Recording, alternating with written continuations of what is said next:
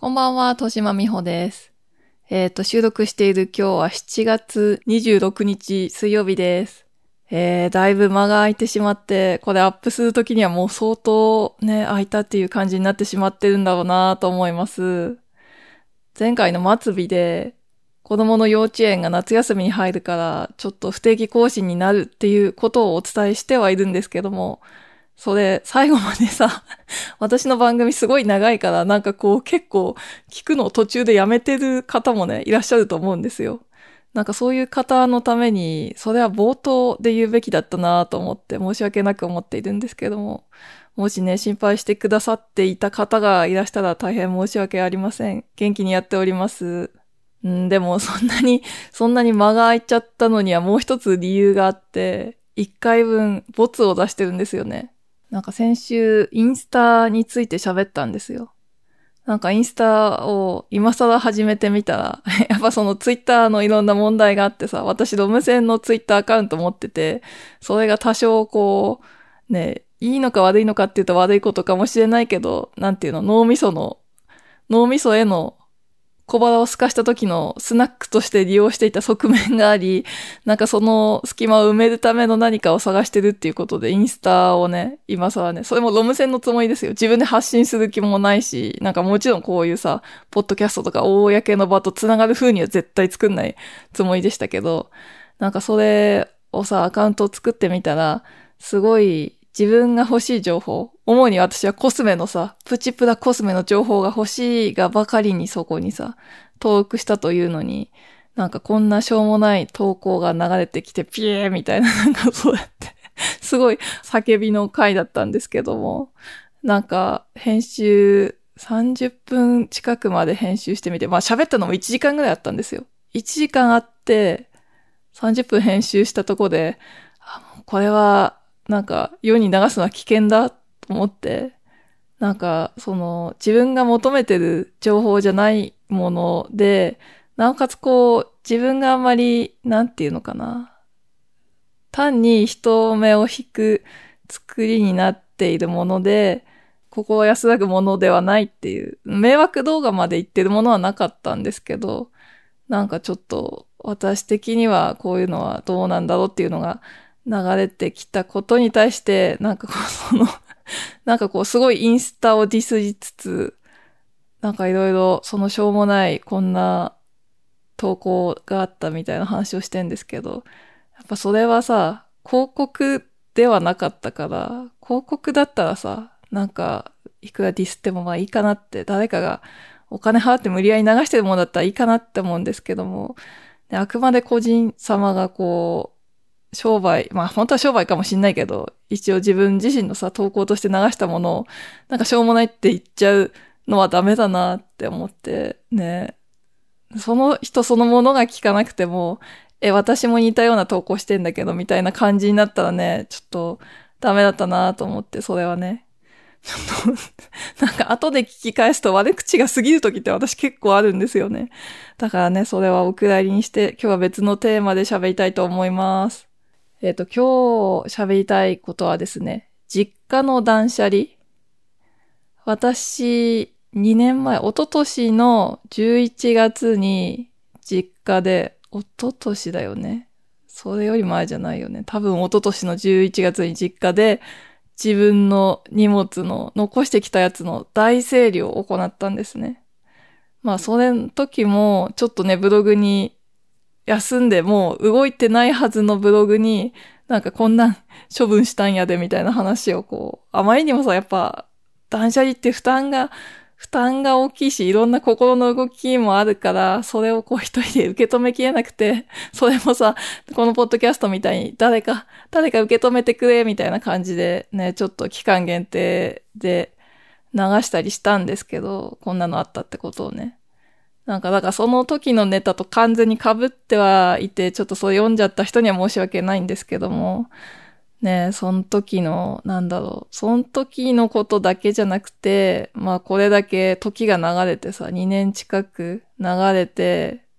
捨てなきゃよかったなっていうものと、本当に捨ててよかったものも、みたいな話をね、してみたいと思います。なんかきっかけとしては、今日ね、今日なんかハテブを見てた時に ね、その、インスタで、インスタで暇つぶしできなかったからハテブとか見ちゃってるんですけど、なんかそういう実家に今いないけど、今いないけども、実家に荷物を置いちゃってる人に対して、まあ、片付けてみませんか的な記事がね、上がってんのを見たんですよ。ちゃんと片付けやアドバイザーみたいな方が書いてらっしゃる記事で、ちょっとすいません、今パッと出てこなくて申し訳ないんですけど、後で概要欄にリンクは貼っときますね。消えてなかったらね。なんかそういうのを読んで、そこについたコメントとかも読んで、あ実家に貯めてる人って意外と私以外にもいるんだなと思ったんですよね。うちがですね、まあ、私は、あの、プロフィール欄に書いてんですけど、最後の実家暮らしが結構ね、その大学で出て社会人やってる人と比べたら、それより結構後で、28から30、違うか、27から29までを実家に出戻って過ごしてるから、やっぱ荷物の量半端ないんですよね。その、その時に、こう、東京、まあ関東ですけど、関東暮らしを畳んだ時に、持ってきた荷物とかそのままあったりして、もう相当なものだったんで、なんか、さ、やっぱ人より多かったし、どうにかしなきゃどうにかしなきゃって思いがあったんですよね。まあそれ思い切るまでも結構いろいろあったんですけど、それは後ほど、流れが、流れがうまくそっちに行ったら喋ります。まあすごい貯めてたんですよ。一方でさ、妹はすごい綺麗に片付けていって、実家を出るときにね、片付けたっていうか、まあ、その、嫁入り直前に、まだ20代の頃の話ですけど、ちょっと実家に滞在して、まあ最低限の何か整理はしつつ、じゃあ、あと捨てといて、みたいな感じで、なんか、捨てといて、みたいな感じでいなくなって、なんか、ちょちょちょちょ、みたいな。なんかでも、なんていうの？めんどくさくてちょちょちょちょって言ったわけじゃなくて、その、私その時もう実家で暮らしてるような、暮らしてますよね。そっか、ちょう、ちょうどそんぐらいかな。なんか、その、私から見ると、え、お前めちゃくちゃ思い出の品置いてってるじゃん。こんなん捨てていいの？いいの？みたいな感じで、なんか、その時は、なんか、あとよろしくって言われた時は、分かったって言ったけど、後で私が整理を始めたら、いろいろ出てきて、なんか、ちょっと中学の、中学のなんとか先輩からもらった第二ボタンどうすんの？お前捨て、捨て、捨てちゃうの？って言って、捨てるよバカみたいな。バカって言ってないかもしんないけど、そんなもんいらないよみたいな感じで。その思い出の品のレベルが違う。まあでもそうやってさ、妹はスパーッと綺麗に片付けてったんですよね。まあだから私も一応さ、その結婚してもう実家で暮らさないと自分の中では決まってたから、その荷物をいつかどうにかしなきゃどうにかしなきゃと思いつつね、置いといてしまってたんですよ。まあその荷物の行方について今日はお話ししたいと思います。お付き合いいただけましたら幸いです。じゃあ始めましょう。第36回になります。聖なる欲望ラジオ。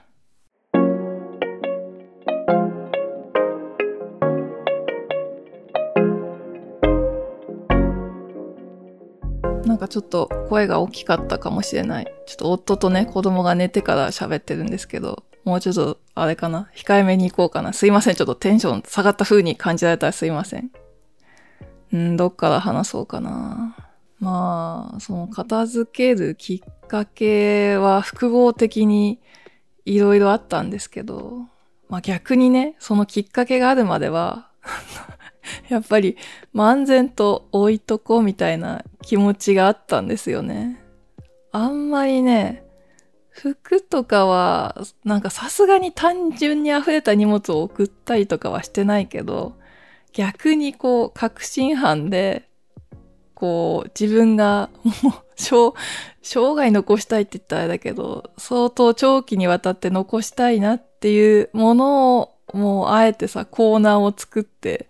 こう隠してさ、なんか昔の家だからさ、部屋のこう壁、なんだろう、作り付けの戸棚っていうのかな？なんか腰の高さあたりまでこう、一面さ、あれになってんの、その収納。あの、開けるとバコって、バコっていうやつ、金具がなんか上の方についてて、とってもついててみたいな。そういう風になってて、そこにもう、それをもともと祖父母の部屋だったのを私が譲り受けたから結構ふんだんにスペースがあって、そこになんか結構さ、祖父の荷物とかはもう、だいぶ前に、私中学の時にもういなくなってるので、捨てちゃって自分の荷物をどんどんどんどんそこに増やしていくみたいなことをしてて、なんだろうね。私はその、さ、このラジオ聞いてる方には結構あることだと思うんですけど、自分がなんか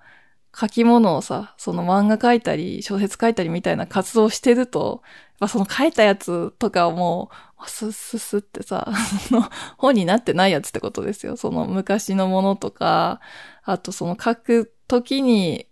使った、なんていうのかな、メモとか資料とかそういうのをさ、なんか袋とかにしっかり整理してこう、貯めてたりしたんですよ。なんかあと、私はそもそも、すごい保管壁が、保存壁？すごくて、子供の頃から何も捨てれないし、思い出にすごい固執するタイプ。その未来よりも過去を見てるタイプっていうのかな。すごい過去を大事にする子だったんですよね。すごいすべてを、うん、思い出、思い出って言って撮っておくから、その、友達が描いてくれた絵とか、その、友達が授業中回してくれた手紙とか、そういうのもちまちまちまちま撮ってあったりして、なんかその傘もすごかったんですよね。なんかこう、そういう捨てづらいものをさ、そう、未だに覚えてるんですけど、小学校2年生の春休みぐらいに、なんかだんだん学習机の引き出しとかが溢れてきて、お母さん引き出しがもう入らないよ、みたく言って、捨てなさいって言われたけど、捨てれないよ、みたく、捨てれないものなのって言ったらさ、なんか、箱を一つ出してきてくれて、これをね、思い出箱にしなさいって言ったんですよ。でも、その、その箱ちょっと大きかったんですよね。なんか、そのさ、スーパーでもらってきたポテトチップスが入ってる箱だったんですよ。私の記憶によるとね。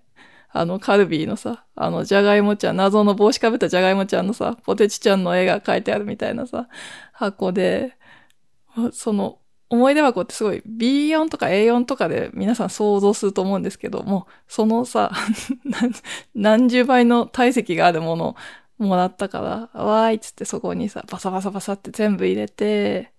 なんかそしてそれを、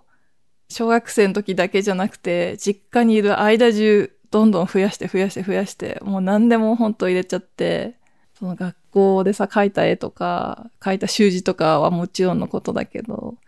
自分のなんか落書きでうまくいったやつとか、さっきも言ったかもしんないですけど、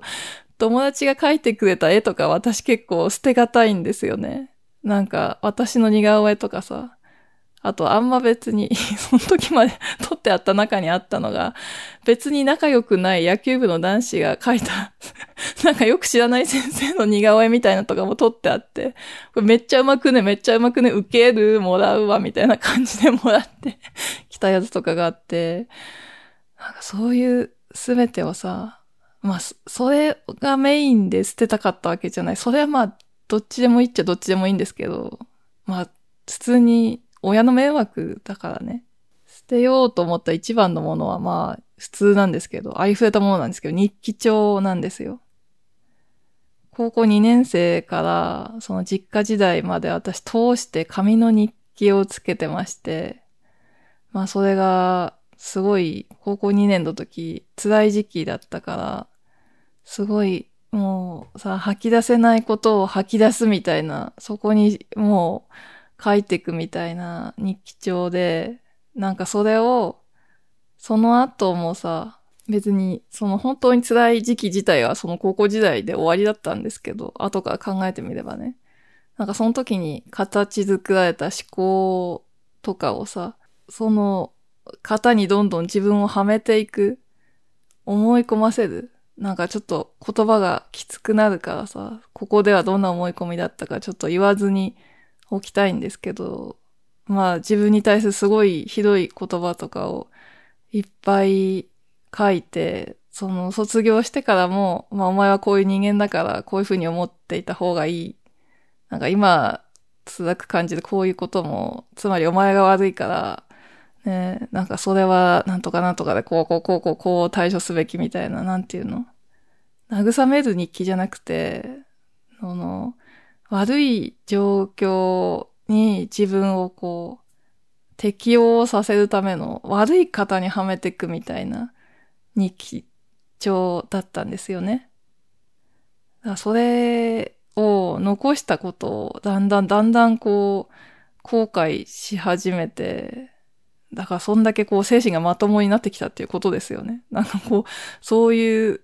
そういう自分だって思ってるときは、それはやっぱその日記帳悪いものとは思わないんですよ。やっぱこれがあるから私はなんとかなってる。私は現実に対処できてるって思ってたんですけど、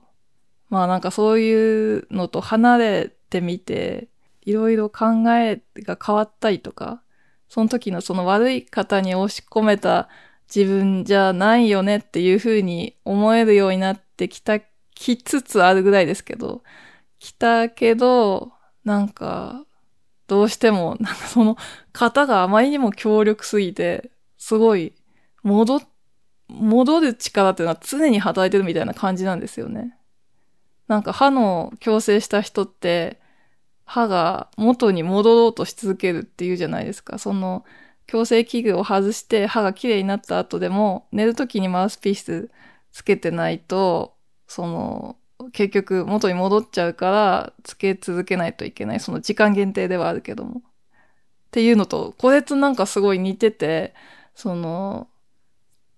強制、強制したみたいな性格を。でもそこにすごい前の状態にね、すごい心がね、戻ろうとしちゃうんですよ。なんかそれがさ、まあでも 何のせいっていうか、まあそう染みついちゃっただけなんだけど、でも、あの日記って思ったんですよね。なんか、きっかけはもう忘れちゃったんですけど、もう日記ってやっぱ実家に保存して、十何冊、十三冊だったかな。それを、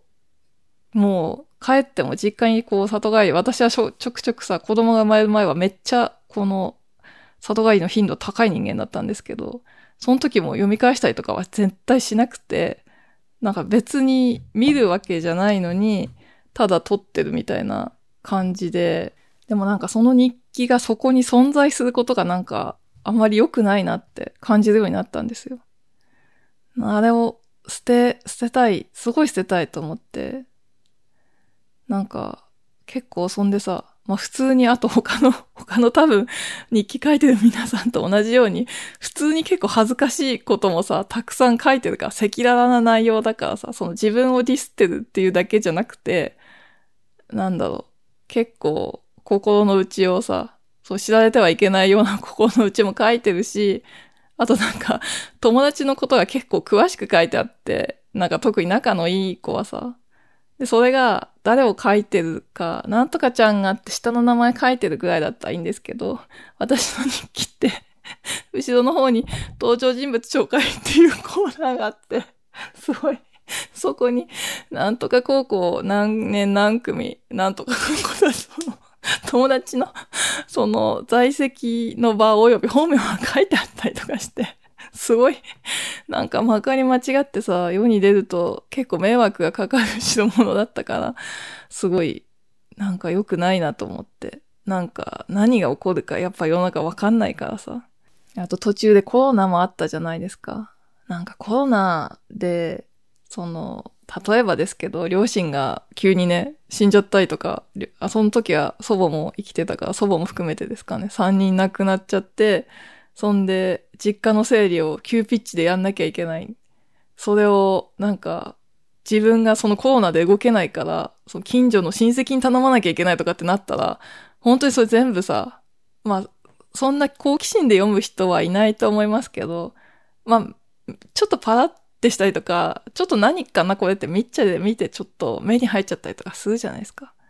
なんかそういうことがなんか結構やばいなと思ってきて、その、まあ、2021年の話だからコロナの真っ最中ではあったんですけど、こう、今、今いけそうだな、今っていうその感染拡大の隙を見てピュッて帰ったんですよね。2泊3日で本当にその大掃除のためだけの規制をしたんですよ。第一目標は日記を片付けるっていうこと。でも、だけじゃなくてやっぱ、その親が捨てづらいようなものも捨てたいとは思いましたね。なんかそのさ、日記の他にも、その他人の手が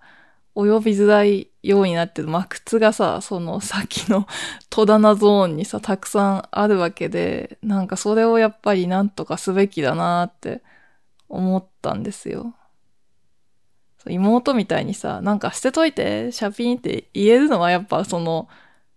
第二ボタンとか入ってるにしても、なんか割とパーソナルじゃない荷物だったんですよね。なんか服とか雑貨とかなんかそんな感じで、見られて恥ずかしいようなものは、やっぱ自分で処分したんですかね。なくなってたんですよね。だから、やっぱそれぐらいの状態にはしたい。そう、2泊3日では、ね、部屋全部綺麗になりましたとかはできないけど、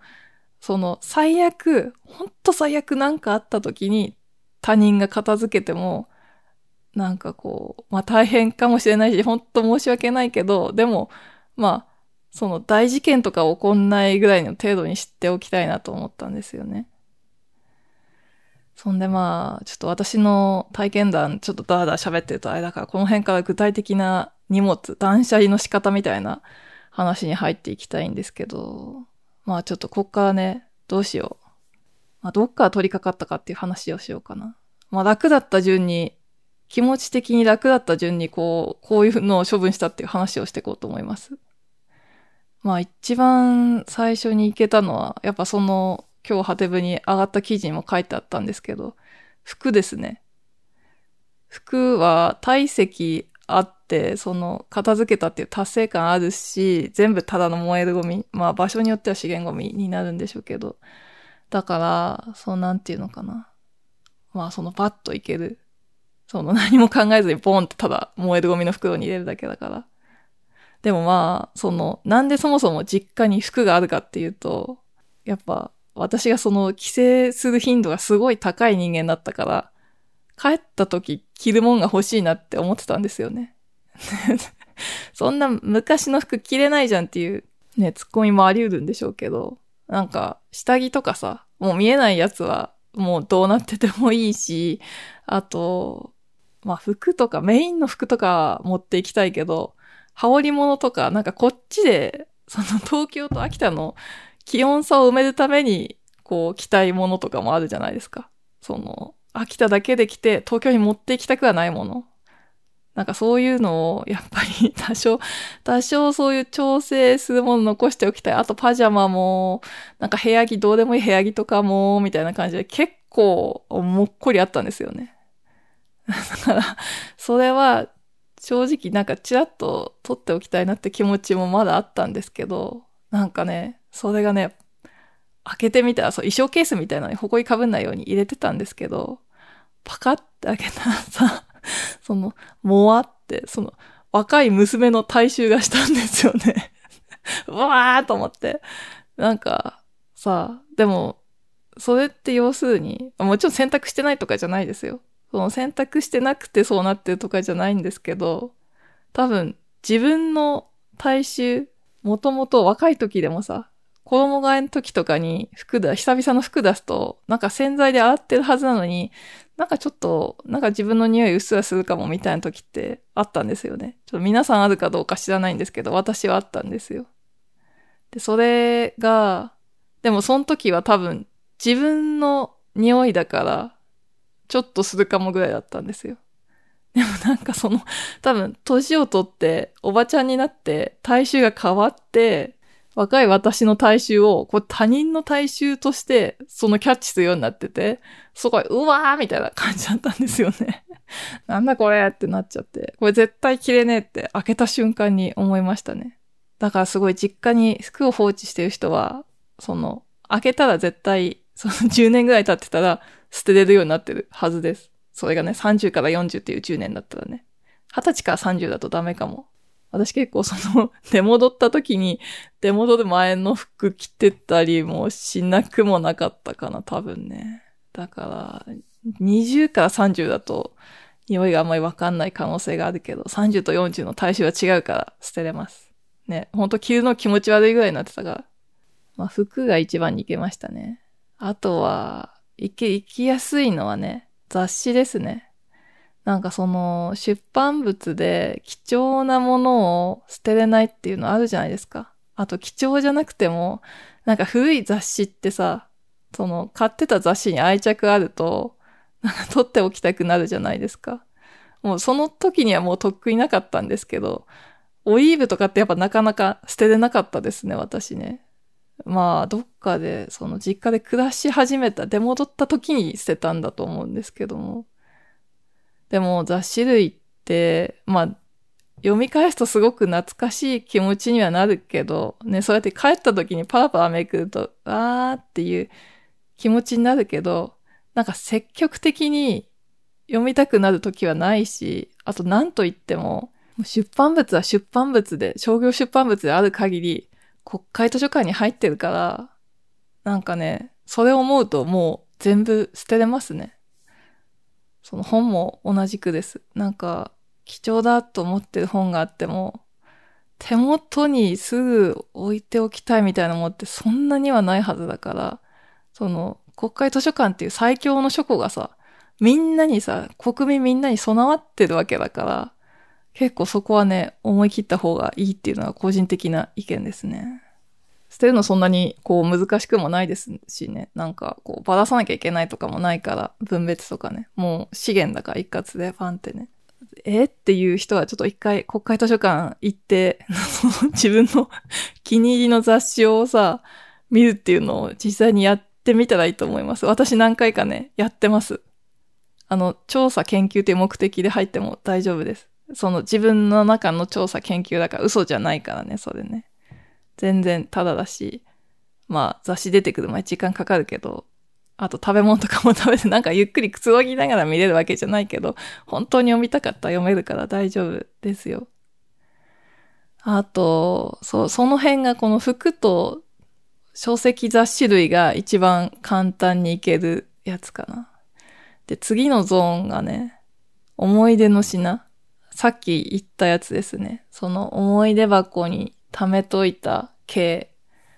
学校の課題で書いたもの、作ったものとか、友達からもらったもの、あと自分が書いた落書き類的なもの。なんかね、これは昔は絶対捨てれなかったけど、スマホが、今さ、すごい画素数のスマホがあって、パシャパシャパシャってやったら終わりっていうのすごいありがたかったですね。やっぱこのスマホがあったから捨てれるって思いました。そのガラケーの時は無理だった。そういうものを捨てるのは。写真に、ちょっとさすがにさ、フィルムカメラに一個一個 残すのはもう現物に近くなっちゃうから、そのカメラにデジタルで残すっていうことができたから、なんかこう、形を持たずに残しておける。っていうので、ね、結構、その辺はいけましたね。もともと私そうやって、今の話で結構保存してんなって思ったかもしれないですけど、なんかそれでも前より捨てれるようになったきっかけの本があって、なんかガラクタ捨てれば自分が見えるっていう小学館文庫から出てる本があるんですよね。もう何回かその真相版みたいになってて、すごい昔からある本、元はいつぐらいなのか2000年前後ぐらいの本なんですけど、だからそのこんまりがいたりとか、断捨離っていう言葉が出てきたりとか、そういうのより前の本なんですよね。元祖片付け本みたいなやつで、風水を元にしてる。その翻訳本で、アメリカだったかなどっかイギリスだったかもしれない。なんかまあ、どっかの国でなんかその風水師として働いてる人の書いた本で、まあ風水の話もあるんですけど、そのさ、この方角をきれいにするとなんとかみたいなそういう話があったりとか、その音差を鳴らしてクリアリングするとか、ちょっとなんかパンピーである私にはあんまり受け入れられないなっていう こともいっぱい書いてあるけど、そうじゃなくて、片付けるときにどうしたら思い切れるかっていう部分がなんかその一個一個すごい細かくさ、捨てづらいものを上げ、連ねてこう、これはこう考えると捨てれるよ、みたいなことがたくさん書いてあって、その中に、人からのプレゼントは、その気持ちが一番大事で、気持ちを受け取った時に、もうその品物の役割はほぼほぼ終わってる。だから、その気持ちをしっかり受け取ったら、その品物は、まあ、あの、気になかったら捨ててもいいし、ね、あとはそうやって時が経ってもう必要ないなと思ったら捨ててもよいって書いてあって、わあ、そうかと思ったんですよね。思いません？なんか、やっぱ人からもらうとさ、捨てづらい、なんかすごく捨てづらいってなっちゃうんですけど、なんかね、中学の時に、美術、美術の課題で、自分を一つの球体にして表せっていう課題あったんですよ。まあ自分のも正直頑張って、いい具合にできたって思ったんですけど、なんか持って帰るときに、友達が みんないらない、捨てたいって言い出して なんかちょ、ちょ、ちょっと待って、ちょっと待って、つってさ、なんかすごい 私的にはさ、その友達の作品も残したいと思って、ちょ、だったら私が持って帰るんで、ちょっと私にくださいって言ってすごい5人分ぐらいさ、人の事故を表した球体を持って帰ってたっていうのがあって、それも、なんか最初のうちはやっぱ飾ってたけど、友達の作品を。さすがにさ、いつまでも飾ってられないから、その戸棚ゾーンにさ、危険な戸棚ゾーンの奥の奥にさ、キュキュキュって詰めてたんですけど、まあ、捨てようと思って、その、プレゼントじゃないですけどね。なんかそういう他人のがなんかこうしたものってすごい捨てづらいなっていう気持ちもあったけど、まあ、あの時のこの場合はだからプレゼントじゃないけど、あの時の 友情を感じた私の気持ちがそこにね、残ってて捨てづらかったけど、その気持ちは受け取りましたって思って、ね、現物はこうすってね、ちょっとさよならの袋に入れて ね、ちょっとね、綺麗に処分させてもらいました。ね、みんなの時私に 預けてくれてありがとう。そうそう、その、ありがとうは魔法の言葉。あの、捨てる、捨てる時の魔法の言葉。みんな全部ね、本当基本ものにはありがとうって言って捨てる。ね。それで結構気持ち的には9割解決してます。あとね、うーん、何があったかな。まあ、そろそろこう、本丸である紙の、紙類の 話についていきましょうかね。その自分が生産してしまった紙類ね。まあ日記帳に関しては、やっぱそれを捨てるって決めただけあって、心に決めただけあって、もう迷わず、一ページもめくらずに捨てれましたね。その危険な物体ともう認識して。まあただ写真は撮りましたね。なんかこんぐらい書いたよっていう目安で。なんか私の日記帳って一冊一冊違う、こう、本に書くのがこだわりだったんで、なんかその全体図とか、高さ的に、あとボリュームもさ、と、撮んなくてよくないって思うかもしれないですけど、まあ一応ね、その捨てたら二度と会えないから一応写真で外装は残しときましたね。なんかね、若い時は日記ってずっと持ってるつもりだったんですよ。エッセイにも書いたことあるんですけど、子供に見せようと思ってたんですよね。なんか自分がさ、悩んだこととか、辛かったたこととか、その母親としては、ちょっと、なんていうのかな。本当にリアルに話してもらったりとか、なんか赤裸々にこっちが話したりとか、難しいかもしれないけど、その、その年の同い年だった時の自分の気持ちとかは、その親である自分自身、40何歳とかの自分よりは、もうちょっと寄り添えるかなと思ってて、その、すごい、すごい子供に、生まれてない子供への思い入れが、思ってたから残そうとしたんですけど、でも実際には、その子供を育ててると、その時、その処分した時は4歳とかかな。もうとてもじゃないですけど、見せられないと思いますね。なんか、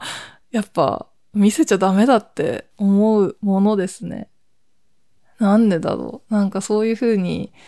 赤裸々に言うのがいいことだと思ってたけど、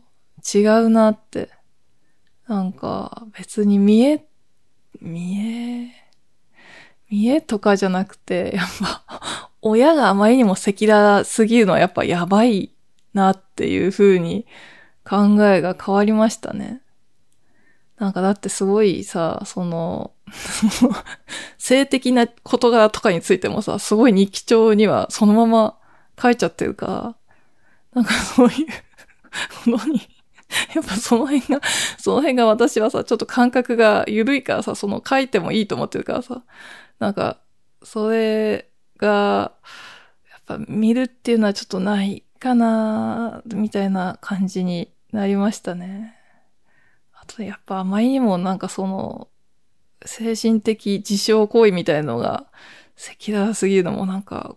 怖いし、あとやっぱ親としては、これに共感する子供に育てないっていうことを目標にしたいと思いましたね。なんかそのさ、暗い時に人生の暗闇にお供するものであってほしいと思ってたけど、その暗闇はまあ、暗闇に入んないでほしいなっていうふうに 思うようになるもんですね。本当なんないでほしいし、まあ、そこを避けれる風に今んとこ育ってるんじゃないかなとは思いますね。うん。まあ日記はだから一番に行くとして、まああと、頑張って捨てたものは、その小説を書いてた時のメモとか、まあでもそれは、そんなでもなかったかな。結構おりゃーっていう感じで捨てたかな。結構自分、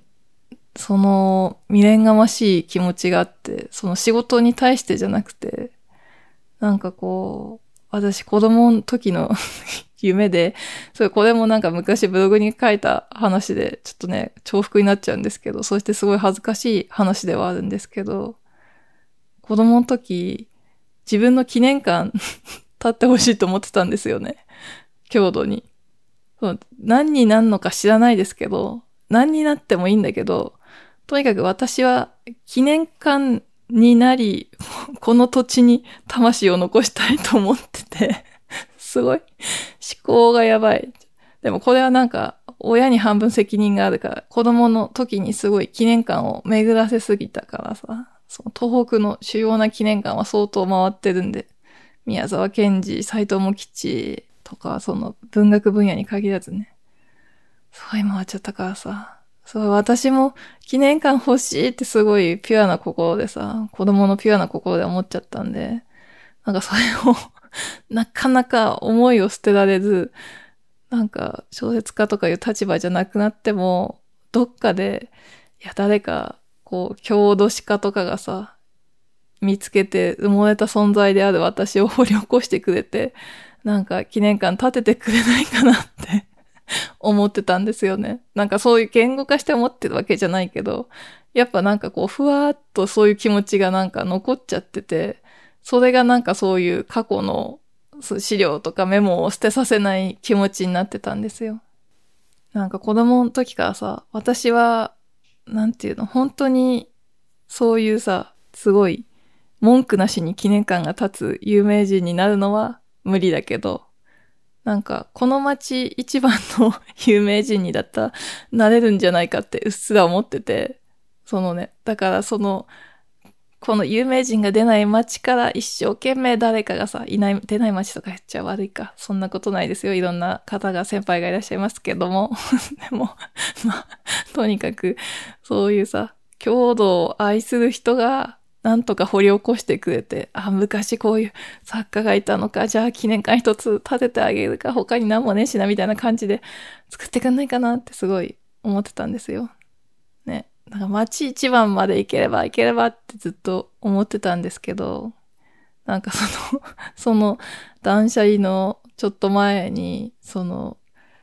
同じ町出身のね、政治家が首相になるっていう出来事が起きて菅さんがさ、菅さんが首相になった時に、私マジで、ああ、私の夢終わったって思いましたね。すごい。街一番の有名人も一生更新されないから、もう私じゃないと思って。なんか官房長官の時はワンチャンあると思ってたんですけど、もう、もう本当にワンチャンぐらいの感じ。ワンチャンってこういう時使うっていうワンチャンですね。でも、もう、ワンチャンもないって思って、そこで結構 思い切れましたね。あとその記念館の夢の話を夫にしたときに、え、それマジで持ってんのいや、それ結構やばいよってすごい、真顔でやばいよって言われたから、なんかそれもあって、記念館は、なしだ、なしだと思って、もうすべてをね、捨てれました。そういうのも。うん、と思いつつ、でもちょびっとだけ残してるかもしんないけど、ちょびっとだけちょっとね、なんか可愛い映画描けたやつとか残してきちゃったんですけど、でもそれもね、時間の問題ですよ、きっと。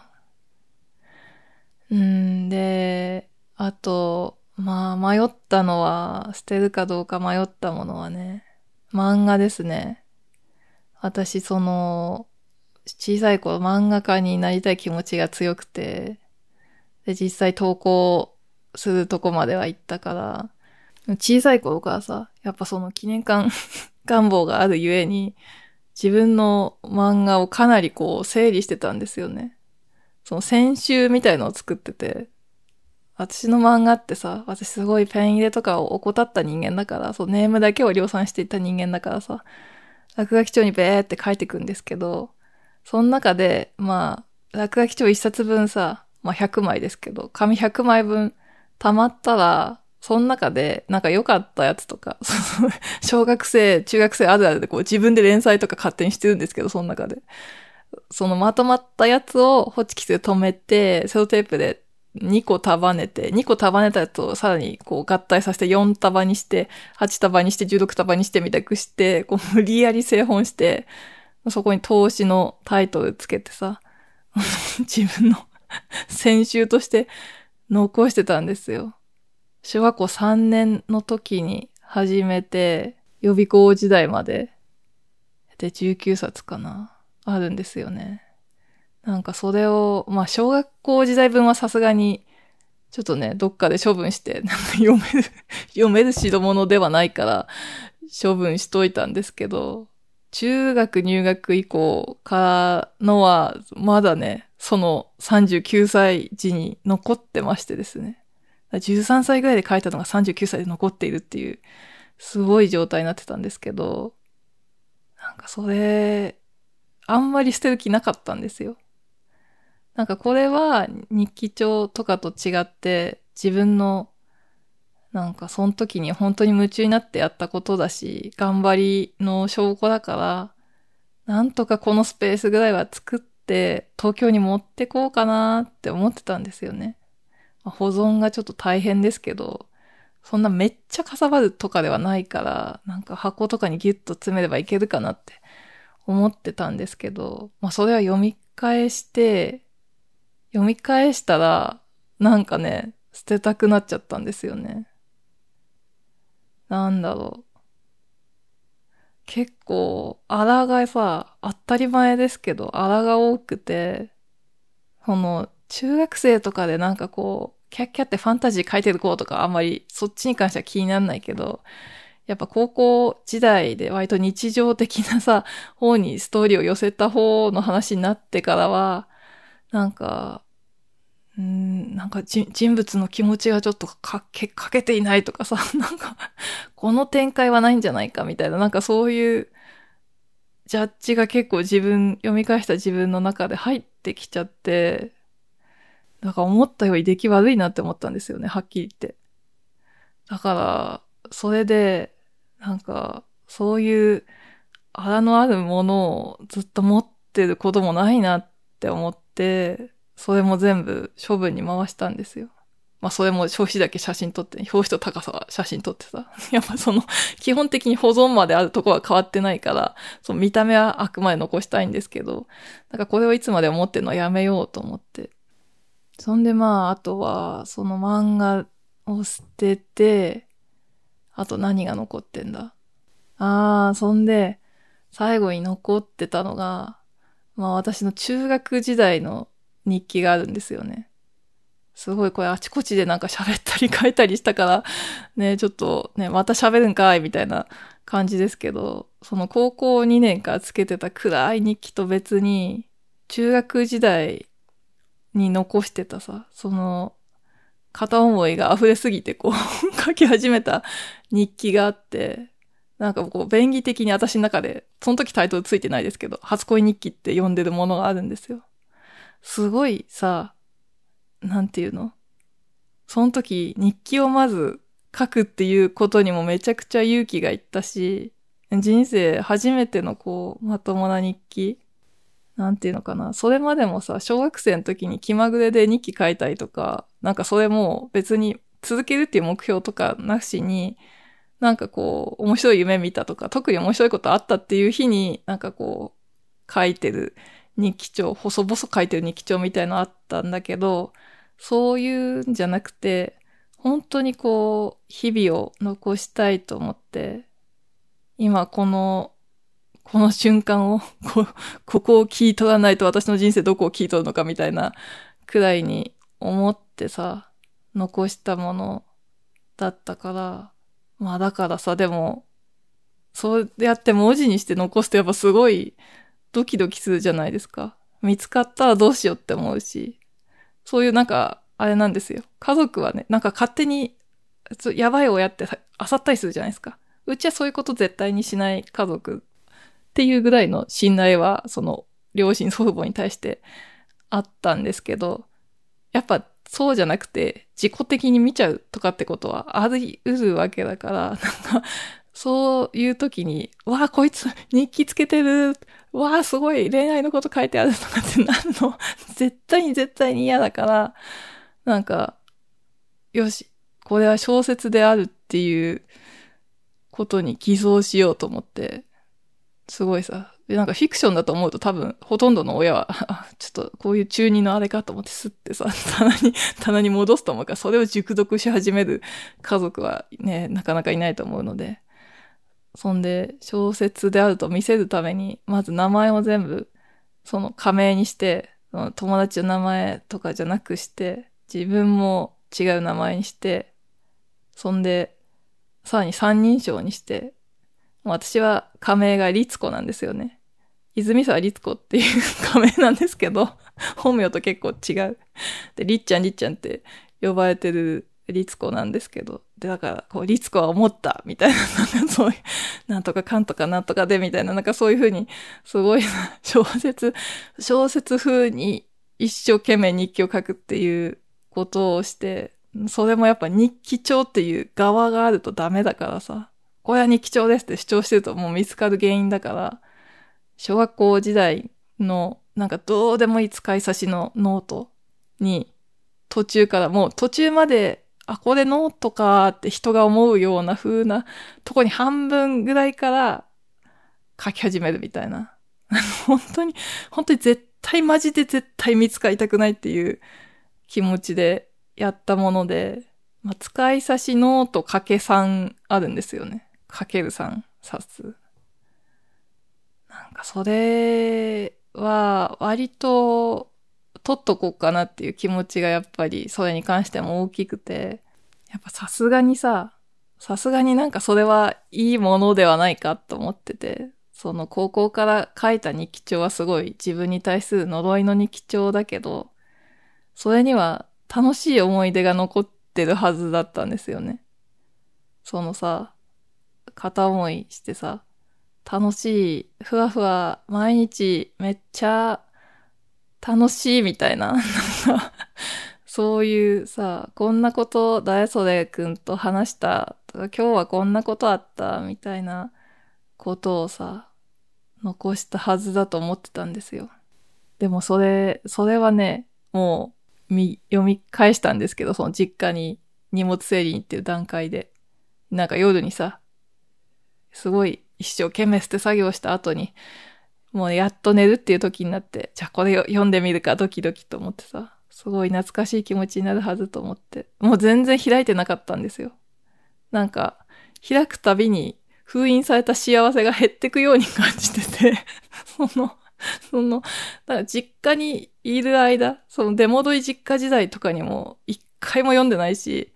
なんかその前読んだのもいつだかわかんない。なんかまとめてね、袋に入れて封印してあったんですよ。簡単に読み返さないように。なんかそこにアクセスして、なんかそれをあまりアクセスしやすいものにしときたくなかったんですよね。なんかこの気持ち多分いろんな人に分かってもらえるかなって思うんですけど。大事な思い出だからこそこうスペシャルな感じで撮っときたいと思ったんですよ。それをもう20年ぶりとかで、20年ぶりまでいかないか。でも10年以上ぶりで読むっていう風になってさ、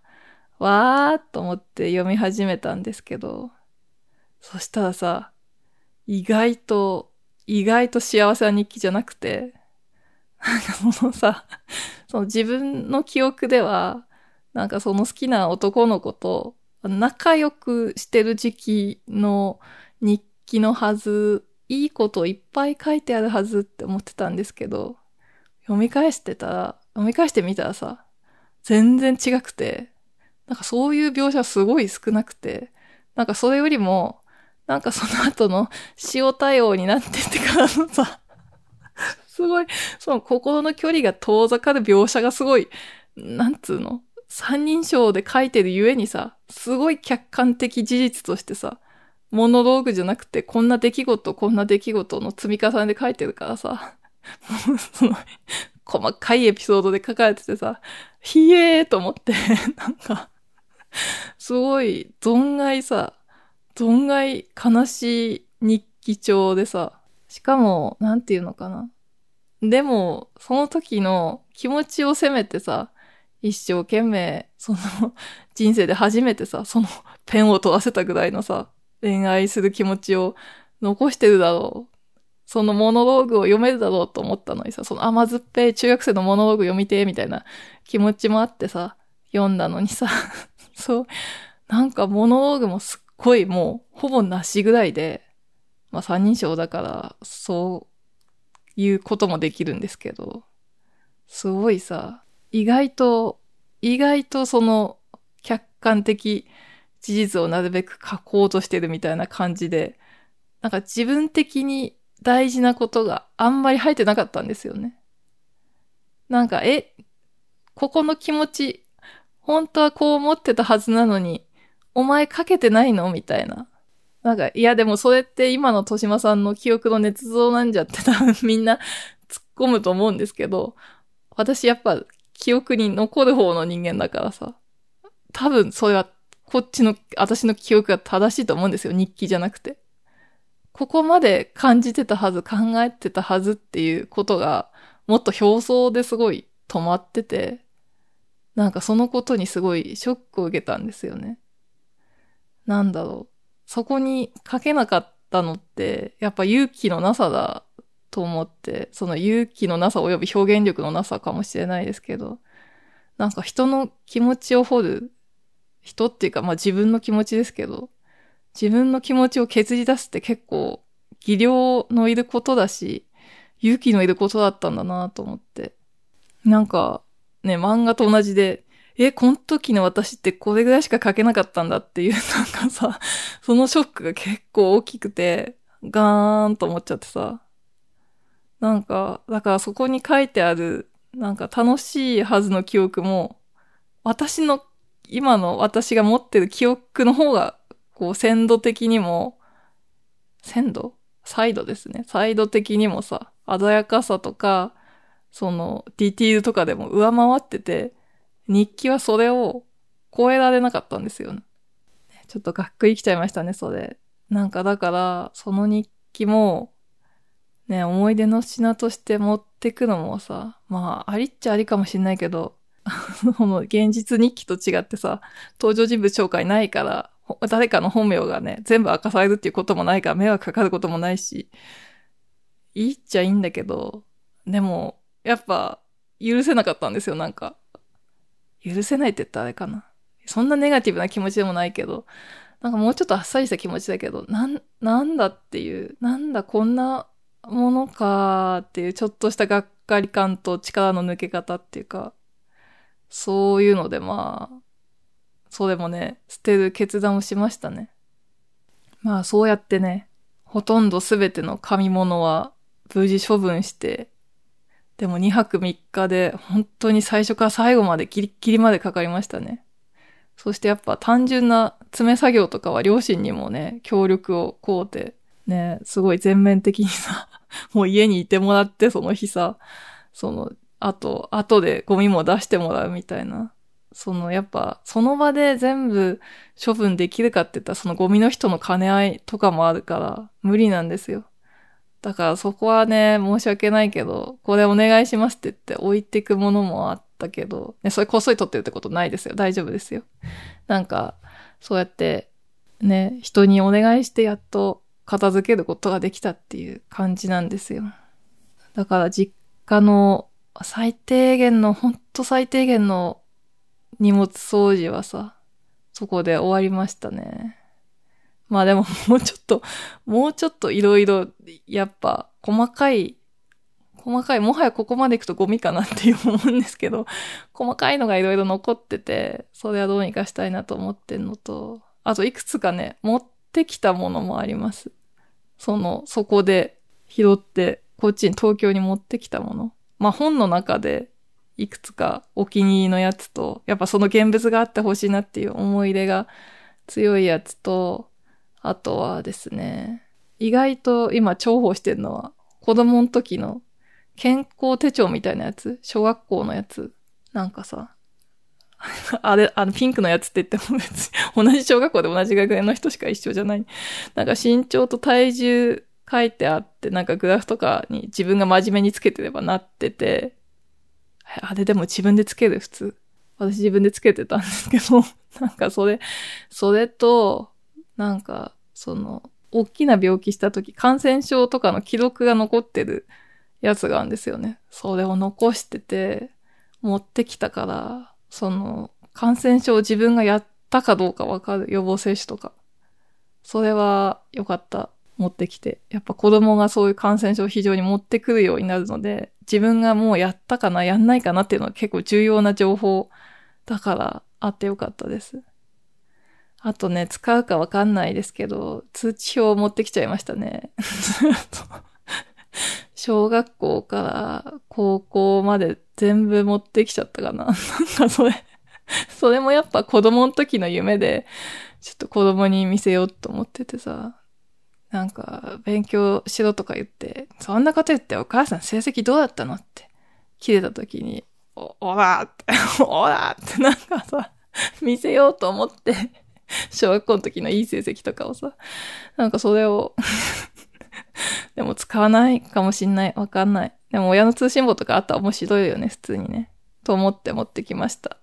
結構しょうもないものを持ってきてる。あと、高校で家出した時の作文ですね。家出して帰ってきた後に、その心情とかをさ、いかに私が学校が嫌だったかっていうことと、家出でどんなことをしてたかってことを80枚ぐらいの、薬事詰め80枚ぐらいの対策にこう勝手にして、勝手に学年主任に提出したんで、なんかそれをそれはね、それは持ってきました。なんだろう。それはすごい恥ずかしいものではあるけどさ、なんか一応取っとこうかなと思って すごい、タイトルが落ちこぼれっ子の心丸っていうやつですごい恥ずかしい。タイトルだけですごい恥ずかしいんですけど、なんかこれだけは一応捨てないでおこうかなと思って。まあでも持ってきたのそんぐらいかな。で、今話したものの中に実は一つね、捨てて一個だけ後悔してるものがあって、それはね、漫画なんですよ。日記はね、その、初恋日記も別に良かった。それは。やっぱり思い出、自分の中に残ったものが大事っていうのは、それは本当で、やっぱ現物がないことに何にも支障はなかったんですけど、漫画はね、なんだろう。頑張った証とかじゃなくて、なんかたまにね、恐ろしいことにね、たまに 読みたくなるんですよ。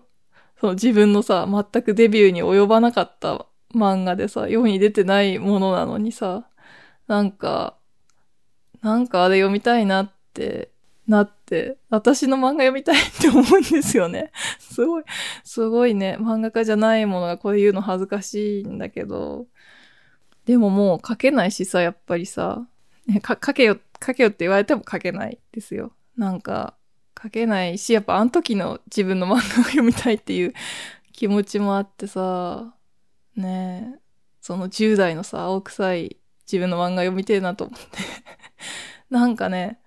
その、私がすごい皆さんに伝えたいこととして、その、上手くても、下手でも、やっぱ自分が書いてるものって、マジで結構自分しか書けない。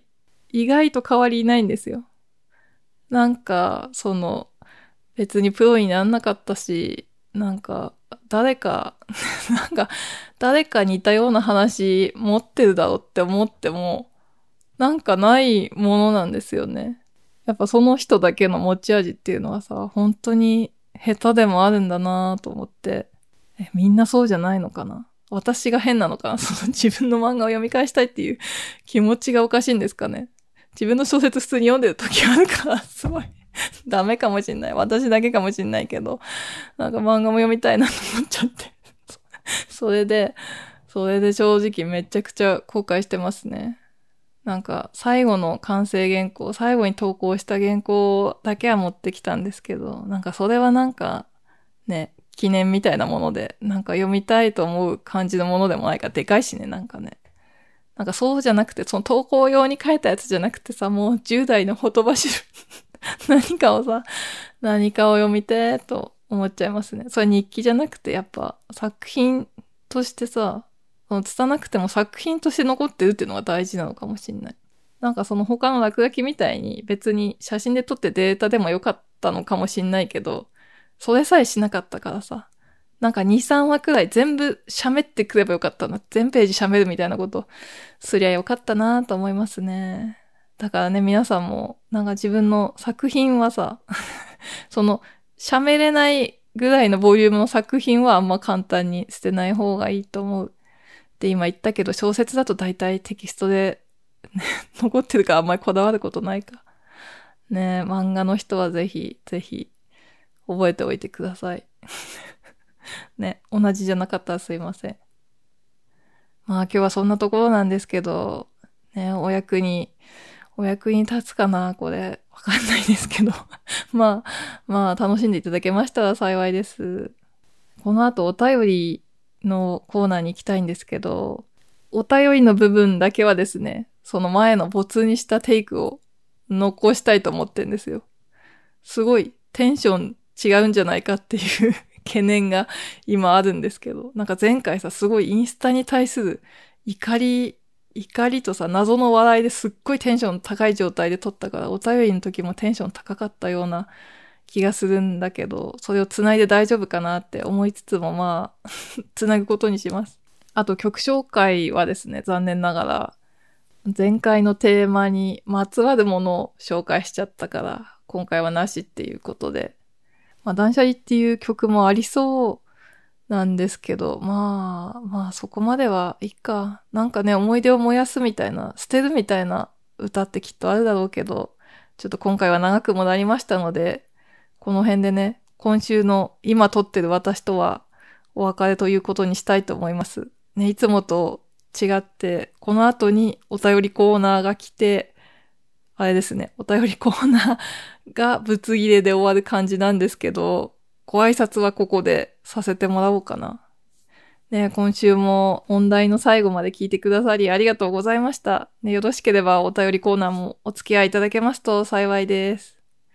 次ちょっと取れるのいつになるかまたわかんないんですけど、暇を見つけてね、一回ぐらいは、夏休み中にあと一回ぐらいは取れればなぁと思っております。じゃあ皆様、何かしらね、楽しい夏をお過ごしください。それでは失礼します。豊島美穂でした。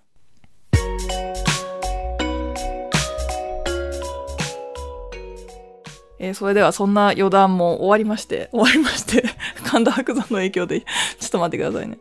じゃあそんな余談はさておき、お便り読ませていただきたいと思います。豊島さん、こんにちは。初めてメッセージをお送りします。千葉県在住の佐藤です。最近こちらのラジオを知り、ハマりにハマって初回から一気に聞き漁りました。ありがとうございます。豊島さんの話し方や声がとても聞き心地よく、また言い回しのセンスもツボで大好きです。自分を返して渡してほしいと言われたラブレターをどうにか相手に受け取ってもらう時の頼むっすよなど あと個人的に好きなのは話の中で小さい子供の喋り方を真似される時です。ご自身のお子さんや、どんぐりを強奪した幼稚園児を真似た時などに出る鼻に詰まったような声。あれを聞くと私の頭の中には、勝手に小さな怪獣の子供が浮かび上がり、話の中に出てくる子供たちの愛らしさが増しています。笑い。長々と中身のない話を失礼しました。これからもラジオとっても楽しみにしています。暑さも厳しくなってくるので、体調などお気をつけください。ということでした。佐藤さん、ありがとうございます。この怪獣みたいな 怪獣を連想するという声皆さんわかりますかね？私がよく子供の声真似をしてるあれですね。怪獣に見えるんだ。怪獣がなんかこう頭の中に出てくるんだって、なんか新鮮に思いましたね。なるほどって。私、怪獣で子供の怪獣が出てくる絵本ですごく好きなものが一冊あって、隣の席の増田くんっていう武田美穂さんが書かれた絵本なんですよね。結構古い本で、今、あんまり見ることないかな。その時はものすごく売れたと思いますけど、今も自動書コーナーに置いてあるっていう感じではないかもしれないな。まあ、隣の席の乱暴な男の子がさ、主人公これ美穂ちゃんなんだっけか？どうなんだっけ？忘れちゃった。まあ、主人公の女の子は普通の人間の女の子なんだけど、隣の席の男の子は怪獣なんですよね。そんで怪獣だから すごい、なんか、なんかその隣の席であることを利用していつもごちゃごちゃちょっかい出してきたり、なんか横暴なことをしてきたりいろいろするんだけど、てんてんてんみたいな。私このてんてんてんの部分忘れちゃった。ちょっと読み返さないとダメですね、これ。すごい好きだったんだけどな。なんかその武田美穂さんの描く怪獣がすごいね、その可愛い感じでさ、すごい乱暴、乱暴者っぽい顔つきをしてるけどなんか可愛い感じで、だから逆にこの佐藤さんのお便りを読んだ時に私の頭の中で再生されたのは武田美穂さんの描く怪獣だったんですよね。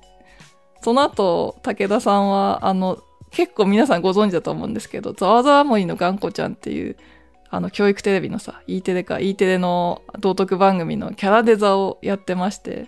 頑固ちゃんはあれは一応怪獣じゃなくて恐竜なんですけど、ね、頑固ちゃんのキャラデザも私すごい、あの、立体で動く頑固ちゃん好きなんですよね。ね佐藤さん、なんかそういうことを教えてくださってどうもありがとうございました。もう一つお読みします。豊島さん、こんにちは。ラジオネームヒロと申します。東京都36歳男です。第34回でインタビュー時の服装の話と誤食の話にご回答いただきありがとうございました。誤食について編集さんに重波の時直してくださいと言い出せなかったとのお話は胸がキュッとしてしまいました。そう、そうだったんですね。誤食の経験はありますか？という質問とともに書こうかと思ったのですが、長くなってしまったので割愛した質問です。だからこの出版関係の質問もう一つっていうことですね。どうもありがとうございます。なんかこういう小ネタを聞きたい人も一定数いると思うのでありがたいですね。構成で予想外の部分を直されたり、指摘されるまで間違って使っていた日本語や、標準語だと勘違いしていた方言などありましたか？豊島さんの作品は登場人物のセリフが魅力的ですが、交互すぎて直されたりするのでしょうか？エッセイだとさらに字の文でも交互なので そうだっけ？あ、なんとかだよ、畜生みたいなこと書いてるような気もする、確かに。手が加えられたりするのが気になりました。以前に作家の石井光太氏がツイッター上で新潮社の構成を絶賛していました。小説の描写で、ただ眩しいほどの月光と書いただけで構成の際に、OK、現実の2012 6月9も満月、満月と加減の間とメモが来る。とのことですが、そんな細かなファクトチェックまでされるのでしょうかこれ意味わかります？まあ、石井光太さんはノンフィクションとかをよく書かれてる方で、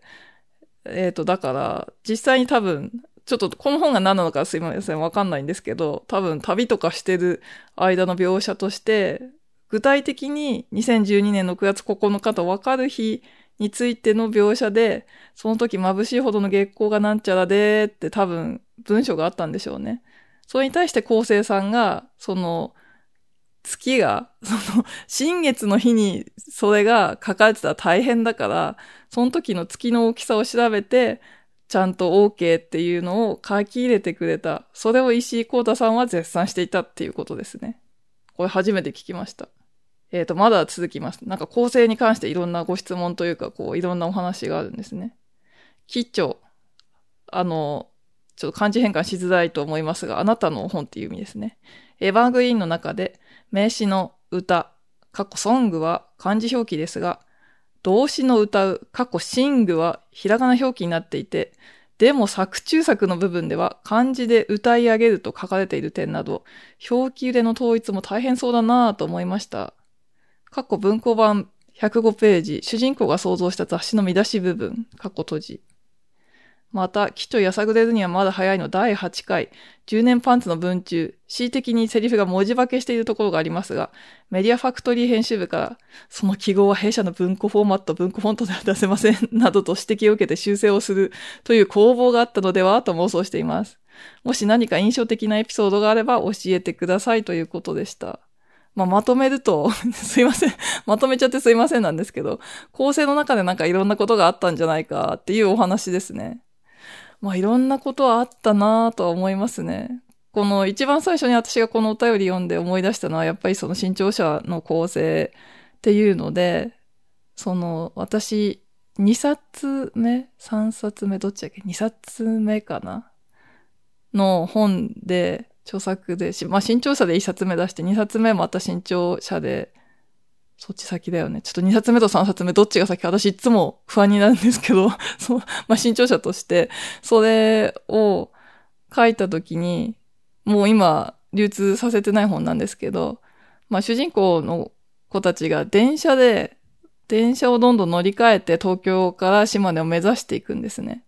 それ書くときに、やっぱ私そういうのをさ、一応、その、元乗り鉄の端くれとして その、現実と違うこと書いてしまったら嫌だから、時刻表を見て、時刻表を見つつ考えたのかななんかここでこれ乗ってこう言ってこう言ってみたいな風に、ちゃんと時刻表から考えたんですけど、でもそうしたら構成側からやっぱ入ってて、メモが入ってて、そう、時刻表のコピーが添えられてましたね。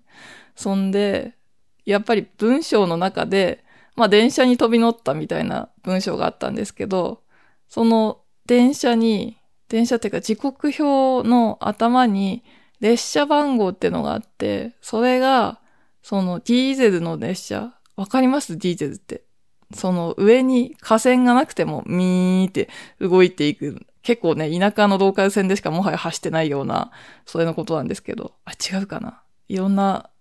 ことがあるのか。まあちょっとすいません。私もはや鉄オタじゃないので、その辺のね、ちょっとね、構成さんいないからさ、その辺の制御は置いといて、そのまあミーって音を出して走るディーゼルっていうやつと、みんなが知ってそのダダンダダンダダンダダンってその、もう軽快にさ、電気の力で走っていく電車と二つあるじゃないですか。で、それが、もう記号でちゃんと時刻表見たらわかるようになってる。で、ここはディーゼルなのに電車って書いてるから、列車に直してください なんかその、なんかそう、時刻表見てんだったらそんぐらい見てくださいみたいなさ、その、しっかり見てくださいみたいな、結構お叱りの言葉が一緒に入ってて、まあ私が多分若いからね、その、ものを知らないから入れてくれたんだと思うし、気をつけようって思ったんだけど、そういうことがありましたね。それからやっぱ気をつけてます。なんか同様の、もう一回時刻表見て何かを書くっていうことはなかったんだけど、自分がその時刻表をさ、プライベートで見るときには、気にしているかな。まあそんなことがありましたね。方言関係はないかな。その、リアルの生活で、その、え、これ方言だったのとか、これってなまってんのみたいなの、大学に入るときあったけど、そこで大体できってるから、すごい、すいません、話それるんですけど、その一番友達と引っかかっ、ここれなーって、それなーみたく、それなーって言わない。だからーって言うんですけど、秋田弁では。ってなったのが、リンゴリンゴが標準語ですよね。秋田弁はリンゴ今思うと え、なんでっていう感じ。あと、授業が授業、あ、もう、もうわかんないわ。どっちがどっちの。授業が標準語だよね。秋田弁で、授、授業、え、違うな。ああ、もう、秋田弁のイントネーション忘れちゃったんだけど、なんかそのイントネーションが違うだけで、東京の人に通じないっていうことがあって、何回も、え？え？って聞き返されたあげく、あ、授業ねって言われた時になんかすごいイラッとしてさ、なんかそういうことがあったりとかしたけど、あんまり構成の中でそういうことがあったことはないですね。言葉じゃなくて、監修周りのことはちょっと、監修っていうか、服装とか、なんか結構何回もチェック入ったのが、その、高校生とか中学生の描写で、冬の道を歩いてるときに、その、ブーツを、は、ブーツっていう言葉を私が多分何回か入れたんでしょうね。違う作品の中でね。で、その都度その都度、制服ですがっていう構成入るんですよ。え、なんかこっちからしたら、え、制服だけど何みたいな、最初意味わかんなくて、でもなんか、あ、制服でブーツは履かないと東京の人は思っているみたいな感じ。制服、なんか雪が深いと、もうブーツを履くほかないから、そのさ、制服スカートだけど、それにそのさ、すんげえ分厚い120デニールとかのさ、黒タイツ履いて、足元は絶対こう、ある程度丈のあるブーツで、上はもちろんコート着てさ、通ってんですけど、なんかそれが都会の人にはなんかどうも想像つかないらしくて、え、なんで制服なのにここブーツなのって思うみたいなんですよね。なんかそれ逆にこっちが、へーってなりましたね。なんか東京の人は絶対に制服にブーツ履かないんだって。でも確かにまあ見ないし。でも可愛いよね。それ、絵とかでもさ、よく描いてたかも。なんか落書きとかでさ、冬の格好してブーツ履いてっていうの、あれ可愛いよね。なんか可愛いのにやんないんだなって思いますね。まあそ、そういう、それちょっと構成の話とすいません、ずれましたけど。あと、この、書き分け、表記揺れですね。表記揺れの話ちょっと細かすぎて、ね、あんまり興味ない方も多いかもしれないですけど、逆に少しだけね、興味ある方もいると思うんで、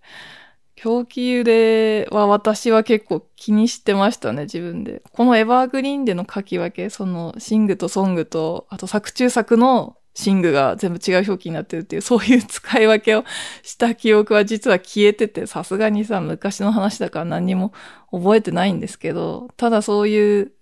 表記統一っていうのが、その一冊目の本を書き下ろしでまあ、その受賞作以外は書き下ろしで書いたけど、すごい統一をされるっていうことをその時の構成で初めて知って、え？表記って統一しなきゃいけないんだって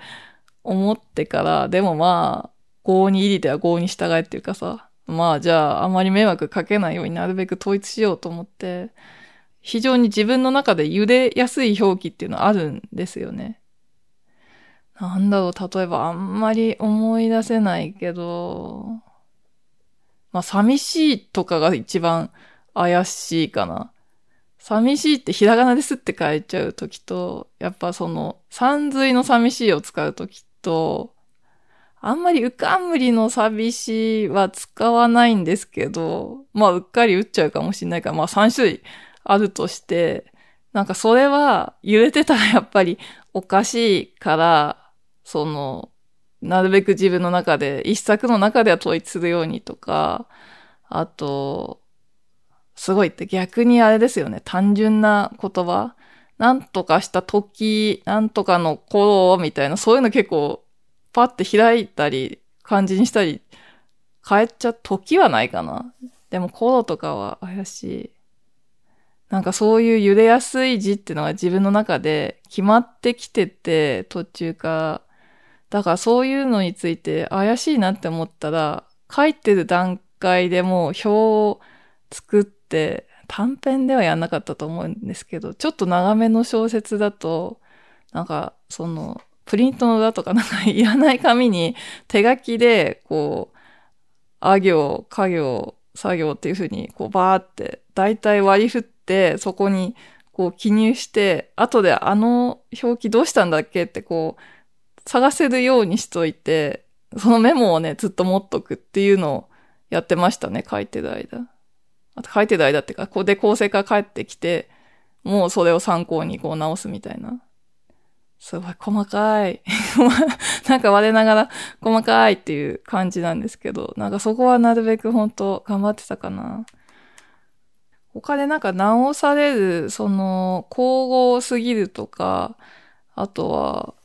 そのね、ラフすぎるみたいなこととか、あと記号を直してほしいみたいなことにあんまり従ったことないかな。この記号は割と大丈夫でした。私が出したやつが普通に通りましたね。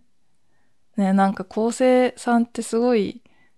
やっぱね、一回やったら、あ、すごい大変な仕事だなってわかりますよね。なんか、うん、なんかま、真似できないなってか、どんなすごい適性を持った人しかできない仕事だなと思うから、こう、あまり3回も言うけど迷惑かけたくないなっていう気持ちと、でもここは譲っていたくないなっていう気持ちもあったりとか、私譲んないの、すいません、ちょっと長くなってんですけど、話。私、譲んないやつ、ナンバーワンはあれですね。その、点と丸ですね。えっ、ー、と、主人公がこう、ぐちゃぐちゃ考え事をしているときに、私がやりがちなのが、なんか、モノローグでさ、うん、でもその時はそう考えたのだ、点。んでもなんとかかんとかでなんとかしたからこうなった丸みたいな、なんていうの？その、自分の中で考えてることの時は点で区切って、なんかそれが全部落ち着く時に丸にするみたいな。本来的にはその丸のとこを点で処理してるとこがいっぱいあるんですよね。癖でね。それ全部やっぱり 丸、丸、丸みたく、その、な、なんていうの？構成さんのあれってさ、赤字ってその圧じゃなくて、別に絶対直してっていうことじゃなくて、なんか、もしあれでしたらみたいな。一応一般的にはみたいな指摘だからそういうの全部指摘してくれるんだけど、そこはもう全部赤字で、まあまあって書いて。ねうん、譲んなかったとこもありますね。いろいろ、うん、思い出しますね。すいません、細かい話でいろいろ興味ない人もいたかもしれませんが、一応ね、なんか、書いてるっていう方のお便りが今まで自分もなんかこの投稿したりっていう方も多かったので、この話ちょっとね、細かく答えさせていただきました。こういうのもなんかこう質問がないとこう思い出話とか若干しづらいとこがあるんで、ヒロさん機会をくださってありがとうございました。